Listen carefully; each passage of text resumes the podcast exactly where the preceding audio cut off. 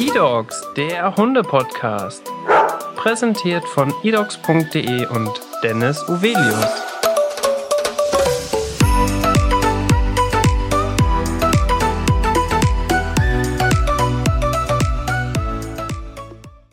Hallo und herzlich willkommen zu einer neuen Podcast-Folge. Mein Name ist Dennis Heute habe ich eine Gästin im Podcast, die schon einmal da war, nämlich meine Partnerin und Freundin Inke. Herzlich willkommen im Podcast. Ja, hallo, schön, dass ich wieder mit dabei sein darf.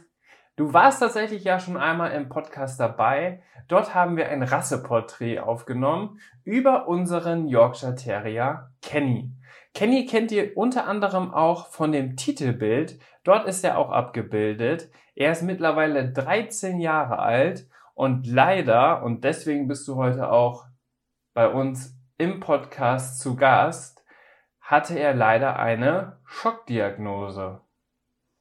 Ja, du sagst es, eine echte Schockdiagnose, denn unser kleiner Kenny hatte leider einen Tumor am Hoden. Ganz genau.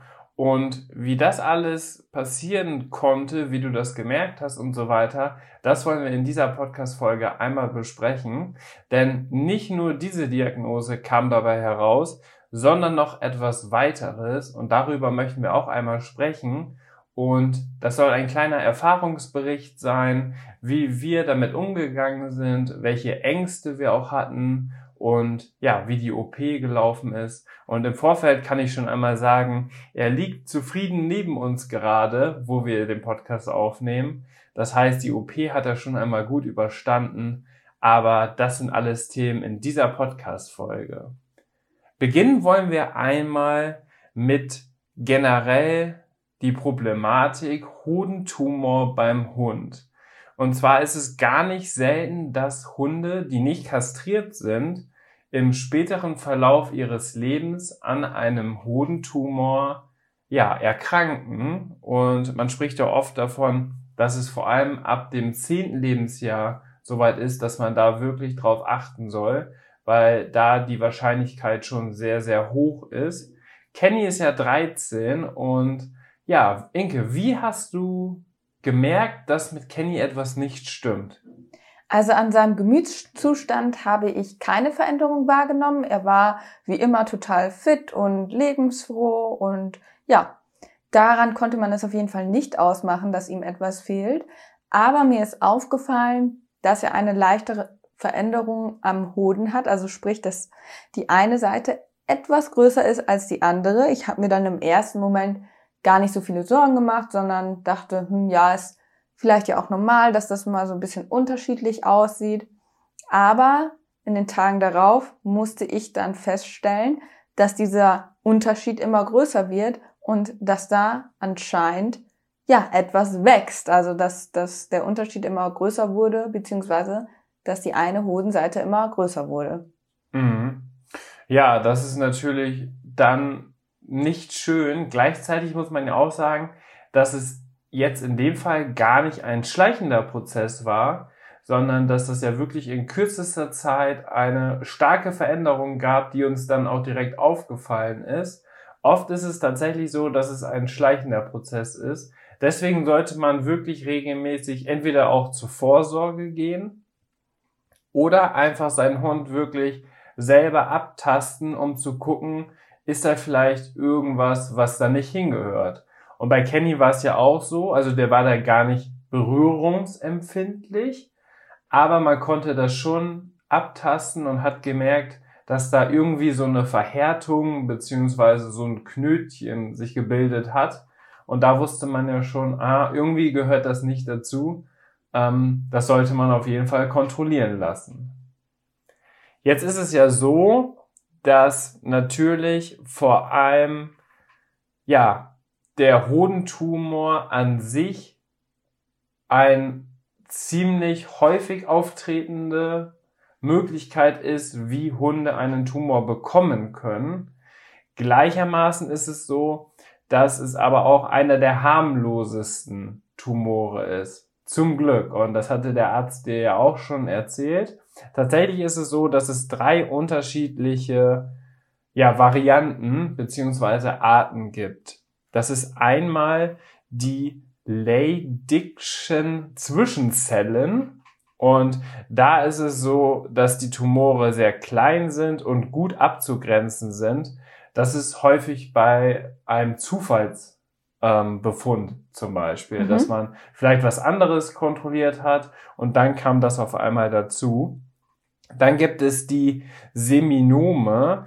Das sind oft existierende mehrere Tumorherde, die sehr schmerzhaft sind und rasch wachsen. Zwar sind sie gelegentlich bösartig, bilden aber kaum Metatasen. Und Metatasen, das kennt man vielleicht auch aus der Humanmedizin. Das ist das, wenn man davon spricht, dass ein Tumor streut. Das sind Metatasen. Und da ist es aber doch häufig dann so, dass es auch gutartig ist und nicht bösartig. Und dann gibt es noch eine dritte Variante, die Sertolizell-Tumore, ein ganz schwieriges Wort. Und das hat eine sehr, sehr große Auswirkung auf den gesamten Körper eines Tieres und das ist auch mit die bösartigste Variante, die da auftreten kann. Und wie ist es bei Kenny? Hat er eine bestimmte Art von denen oder ist das gerade noch im Test? Das ist jetzt aktuell noch im Test. Das werde ich tatsächlich gleich erfahren, weil wir fahren gleich zum Fädenziehen und da denke ich, werde ich dann auch die Ergebnisse bekommen die haben ja dann die OP gemacht und dabei oder im Anschluss wird dann immer das Gewebe, was rausgenommen wurde, natürlich ins Labor geschickt und dann kontrolliert. Jetzt war es tatsächlich so, dass der kleine Kenny nicht nur einen Hodentumor hat, sondern dass noch etwas anderes festgestellt wurde. Was wurde festgestellt, Inke, und wie haben Sie es festgestellt? Also bevor Kenny operiert wurde, wurde nochmal eine Untersuchung gemacht, ob, wie gesagt, der Krebs gestreut hat. Dabei ist aber etwas ganz anderes aufgefallen. Also die gute Nachricht war erstmal, dass er nicht gestreut hat, aber der kleine Mann hatte noch einen Blasenstein. Dieser wurde dann auch im gleichen Zuge der Operation mit entfernt. Blasensteine, das sind ja auch Diagnosen, die man vielleicht ja auch beim Menschen kennt oder man hat ja häufiger auch schon mal gehört, dass es irgendwelche Nierensteine und so weiter gibt, die sich einfach auch im Laufe der Zeit bilden. Und Blasensteine bilden sich aus mineralischen Kristallen, die sich im Bereich des Harntracks dann festsetzen und immer größer werden. Und jetzt war es tatsächlich so, Inke, du hast das Bild gesehen und der Blasenstein war, glaube ich, schon ziemlich groß für seine Körpergröße, oder? Ja, also es war so, dass ich ein Ultraschallbild gesehen habe und man hat halt Kenny komplett erkannt, weil er auch sehr klein ist. Und was soll ich sagen? Also der Blasenstein, der war schon ziemlich präsent und ziemlich groß im Verhältnis zu seinem Körper.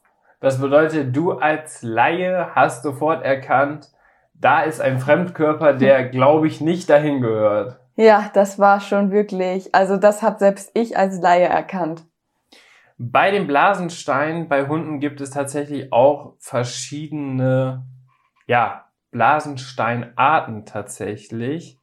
Das sind auch alles zusammengesetzte schwierige Wörter tatsächlich, aber ähm, ich werde euch die einmal auch aufzählen und dann gehen wir einmal auf Ursachenforschung, denn es muss natürlich auch einen Grund haben, warum sich Blasensteine entwickeln und was vielleicht auch ganz spannend ist, bei welchen Rassen die häufiger auftreten.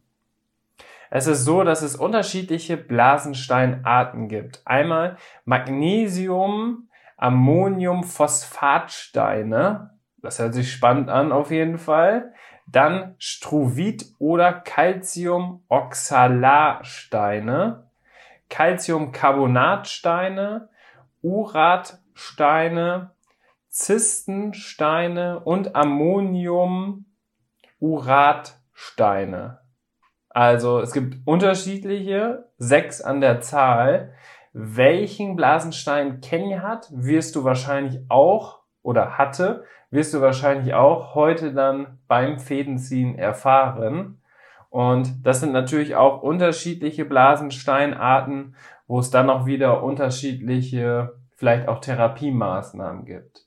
Jetzt war es ja so, dass die bei der OP den Blasenstein direkt mit entfernt haben, oder? Richtig.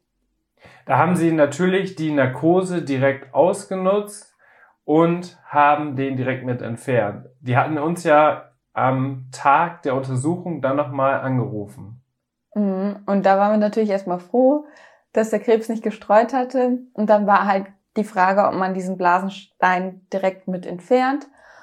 Und da haben wir dann natürlich gesagt, ja, bitte direkt mit entfernen, ehe man ihn wieder erneut in die Narkose legen muss. Weil dieses Narkosethema natürlich für dich eine sensible Sache war und wir natürlich dann auch nachgefragt haben, ja, wenn das mit der Narkose ausreicht, es ist natürlich immer die Frage, wie lange ein Hund dann in Narkose liegt. Aber wenn das vielleicht dann wirklich nur ein kleiner, kurzer Eingriff ist und das direkt mitgemacht werden kann, dann ist das natürlich immer von Vorteil. Und Ursachen für einen Blasenstein können tatsächlich sehr, sehr unterschiedlich sein. Ein entscheidender Faktor ist ein zu hoher Gehalt an bestimmten Mineralstoffen, zum Beispiel auch im Futter. Und erhält das Futter zum Beispiel viel Calcium, Magnesium oder Phosphor, begünstigt dies die Bildung von Harnstein. Und das kann natürlich bei Kenny auch der Fall sein, wobei wir sagen oder wir auch ähm, das so immer gehandhabt haben, dass Kenny schon, ja, sage ich mal, sehr unterschiedliches Futter immer bekommen hat, weil wir natürlich auch dachten, ah, das ist eigentlich ja ganz gut, wenn er so ein bisschen Abwechslung bekommt. Ja, das ist dann so, wie wir Menschen wahrscheinlich immer denken, aber ich glaube, im Nachhinein war das nicht ganz so gut, dass wir ihm unterschiedliche Futtersorten gefüttert haben. Da werde ich jetzt auf jeden Fall mit dem Arzt auch nochmal sprechen und ja, vor allem anhand dessen, welche Art jetzt von Blasenstein das dann ist, auch das Futter dementsprechend anpassen. Vor allem Blasensteine bei unterschiedlichen Rassen statistisch gesehen häufiger vorkommen. Das ist unter anderem der Dalmatiner, der Mops, Bulldogge, Schlittenhund, also Huskies, der Yorkshire Terrier, also Kenny, hm. Zwergschnauzer und Boston Terrier.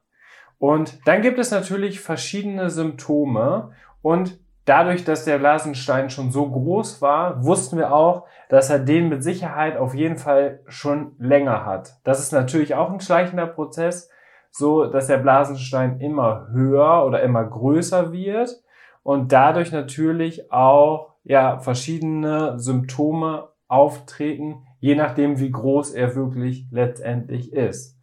Und wir konnten ja auch zuletzt ähm, von den Symptomen, die ich jetzt gleich einmal vortrage, schon merken, dass es da auf jeden Fall einige Überschneidungen auch bei Kenny gab, die wir auch beobachtet haben. Zum einen ist es tatsächlich ein vermehrter Harndrang. Und das muss man ja sagen, war auf jeden Fall bei Kenny gegeben, oder?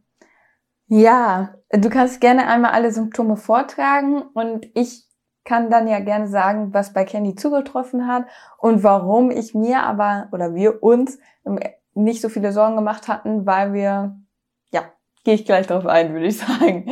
Also vermehrter Harndrang, häufiger Absatz von nur geringen Mengen Urin, erschwerter Harnabsatz, schmerzhafte Laute beim Urinieren, Schmerzen im Bauchbereich, ein fester angespannter Bauch, Inkontinenz und Blut im Urin. Ja, also bei Kenny war es so, dass er einen vermehrten Harndrang auf jeden Fall gezeigt hat und auch vermehrt kleine Mengen Urin abgesetzt hat.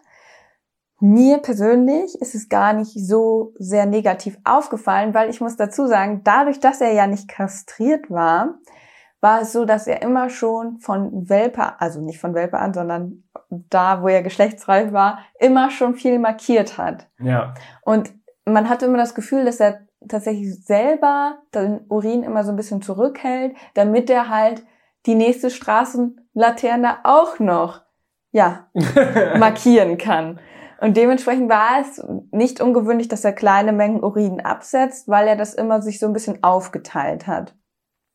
Auf der anderen Seite ist Kenny mit 13 Jahren ja jetzt auch schon, sage ich mal, ein älterer Hund und mit zunehmendem Alter war es halt auch so, dass er wirklich häufiger auf Toilette musste oder dass ihm auch mal ein kleines Malheur passiert ist, dass er halt so beim Laufen irgendwie ein bisschen Urin, ja, oder wenn er geschlafen hat, dass er einfach so ein bisschen Urin auch verloren hat. Mhm.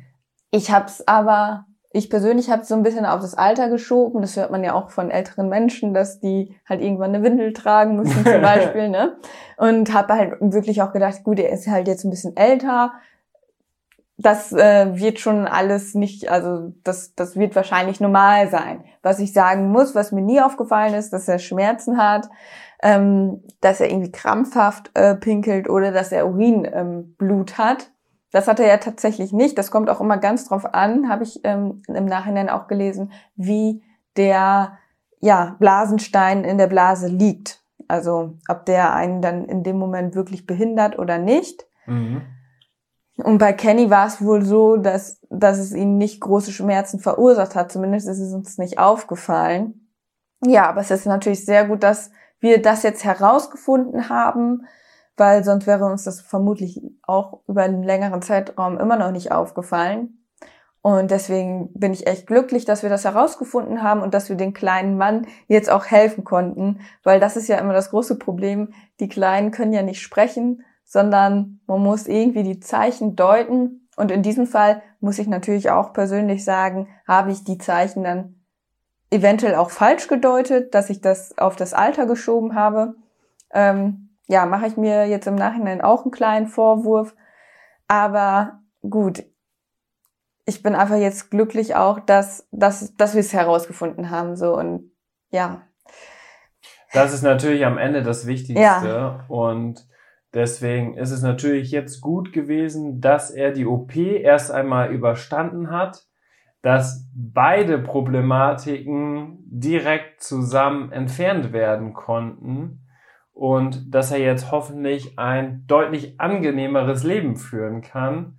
Denn man muss sagen, mit seinen 13 Jahren ist er unglaublich vital. Also er ist immer mit uns am Stall, er ist super aktiv, er will immer mit. Er schläft immer nur, wenn wir zu Hause sind, aber sobald einer von uns die Tür verlässt, ist er sofort startklar und möchte sofort los. Und ich glaube, das ist für einen 13-jährigen Hund schon eher ungewöhnlich, dass die wirklich noch so aktiv sind. Und er hält sie auf jeden Fall auch richtig durch. Gleichzeitig muss man ja auch sagen, er hat ja auch nicht nur diese Geschichte schon gehabt, sondern er hat auch schon ein künstliches Schultergelenk und weitere Sachen. Und Deswegen ist er auch einfach, ja, so ein kleiner Kämpfer, der es echt super gut überstanden hat. Jetzt ist es tatsächlich so, dass dieser Blasenstein so groß war, dass man ihn anhand einer OP entfernen musste. Oft ist es tatsächlich so, wenn einem sowas zum Beispiel früher auffällt, dass man dann noch das mit Medikamenten behandeln kann. Das bedeutet, dass durch Medikamente diese Struktur, die sich gebildet hat durch diese Mineralstoffe, durch diese Kristalle, dass sich die auch durch Medikamente quasi wieder ablagern und dann quasi wieder mit rausgespült werden, so dass es dann äh, ja auch ohne eine OP möglich ist, die Harnsteine beziehungsweise die Blasensteine zu entfernen.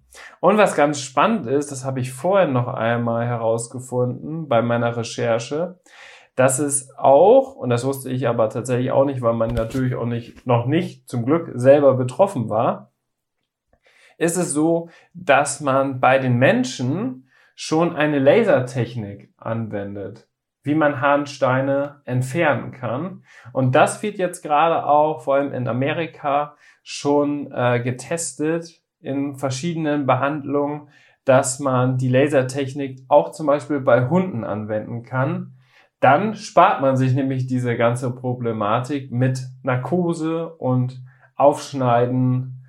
Dann ist es ja nicht nur durch die OP dann zu Ende, sondern jetzt geht es ja darum, dass die Wunde gut verheilt. Da müssen jetzt heute zum Beispiel bei Kenny dann die Fäden gezogen werden. Und so ist das natürlich ein sehr langfristiger Prozess. Aber so ist es auf jeden Fall eine gute Möglichkeit.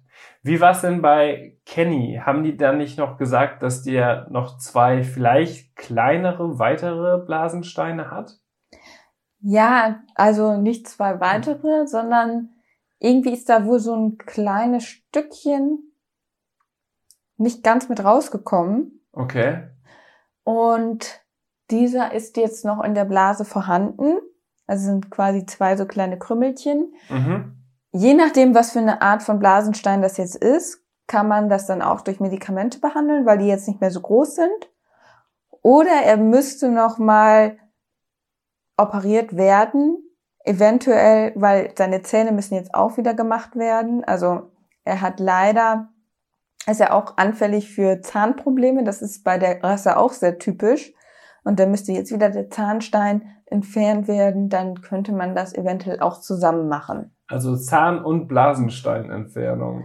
Ja, so sieht's aus. Ja, mit dem Alter kommen natürlich immer mehr Probleme dazu, aber ich bin sehr glücklich, dass Kenny ähm, wirklich noch so fit ist und ich hoffe natürlich sehr, dass er uns noch ganz, ganz lange erhalten bleibt und ja, dass wir zusammen noch ganz viele schöne Jahre erleben werden. Und ich glaube, wenn du dann gleich beim Tierarzt bist und äh, die Fäden gezogen werden und du auch die Ergebnisse bekommst, welche Tumorart es ist und auf welche Blasensteinart, dann ist man natürlich auch schon mal deutlich schlauer. Und oft ist es ja auch so, dass vielleicht dann mit einer Futterumstellung, die gezielt sowas verhindern kann oder auch einfach vorbeugen kann, wir ihnen dann nochmal ein noch besseres zukünftiges Leben geben können, als wir es jetzt schon versuchen. Und ich glaube, das ist natürlich immer eine sehr, sehr schöne Sache, wenn man seinem Tier einfach so das Bestmögliche geben kann. Und das haben ja auch alle immer als Ziel. Und deswegen ist es natürlich schön, wenn es solche Möglichkeiten gibt. Dann, Inke, vielen Dank, dass du im Podcast dabei warst. Das war immer wieder gerne. Das war natürlich ein schwieriges Thema, weil wir über unseren kleinen Kenny sprechen mussten. Aber umso schöner ist es natürlich, dass es ihm gut geht und dass er das überstanden hat. Also, das waren schon ein paar aufregende Tage, muss ich ganz ehrlich sagen. Aber als der erlösende Anruf kam von der Tierärztin oder von der Tierarzthelferin, dass wir unseren kleinen Kenny abholen können, dass er die OP gut überstanden hat, da ist ein wirklich, ja, ein Stein, kein Blasenstein, kein Nierenstein und auch kein Zahnstein, sondern ein symbolischer Stein vom Herzen gefallen. Und das ist natürlich einfach eine tolle Nachricht. Und wir wollten in dieser Podcast-Folge euch einmal einen kleinen Erfahrungsbericht geben. Das kann man natürlich nicht gleichsetzen mit einer vernünftigen und medizinischen Diagnose beim Tierarzt. Das ist natürlich immer Ansprechpartner Nummer eins. Auch nicht Dr. Google, Inke. Und, aber wir wollten einmal, ja, unsere Gedanken zu dem Thema teilen, weil das jetzt gerade so akut bei uns war. Und das passt ja eigentlich immer ganz gut hinein. Und man kann ja auch sehen, dass man in den Foren, die es so im Internet gibt, dass das schon ein sehr häufig besprochenes Thema ist, wo wir vielleicht jemanden jetzt ein bisschen die Angst nehmen konnten, was eine OP angeht. Oder dass ihr vielleicht auch Hunde vielleicht auch ältere Hunde habt, die zum Beispiel nicht kastriert sind, wo ihr vielleicht solche Veränderungen gemerkt habt. Das sind alles ja so ein paar kleine Indikatoren, die wir euch jetzt mitgeben konnten. Und dann hoffen wir natürlich, dass alle Hundebesitzer und Besitzerinnen mit ihren Hunden lange zusammenleben, dass alle gesund bleiben. Und dann, Inke, würde ich sagen, vielen Dank nochmal. Schön, dass du dabei warst. Wir hören uns in der nächsten Podcast-Folge. Tschüss.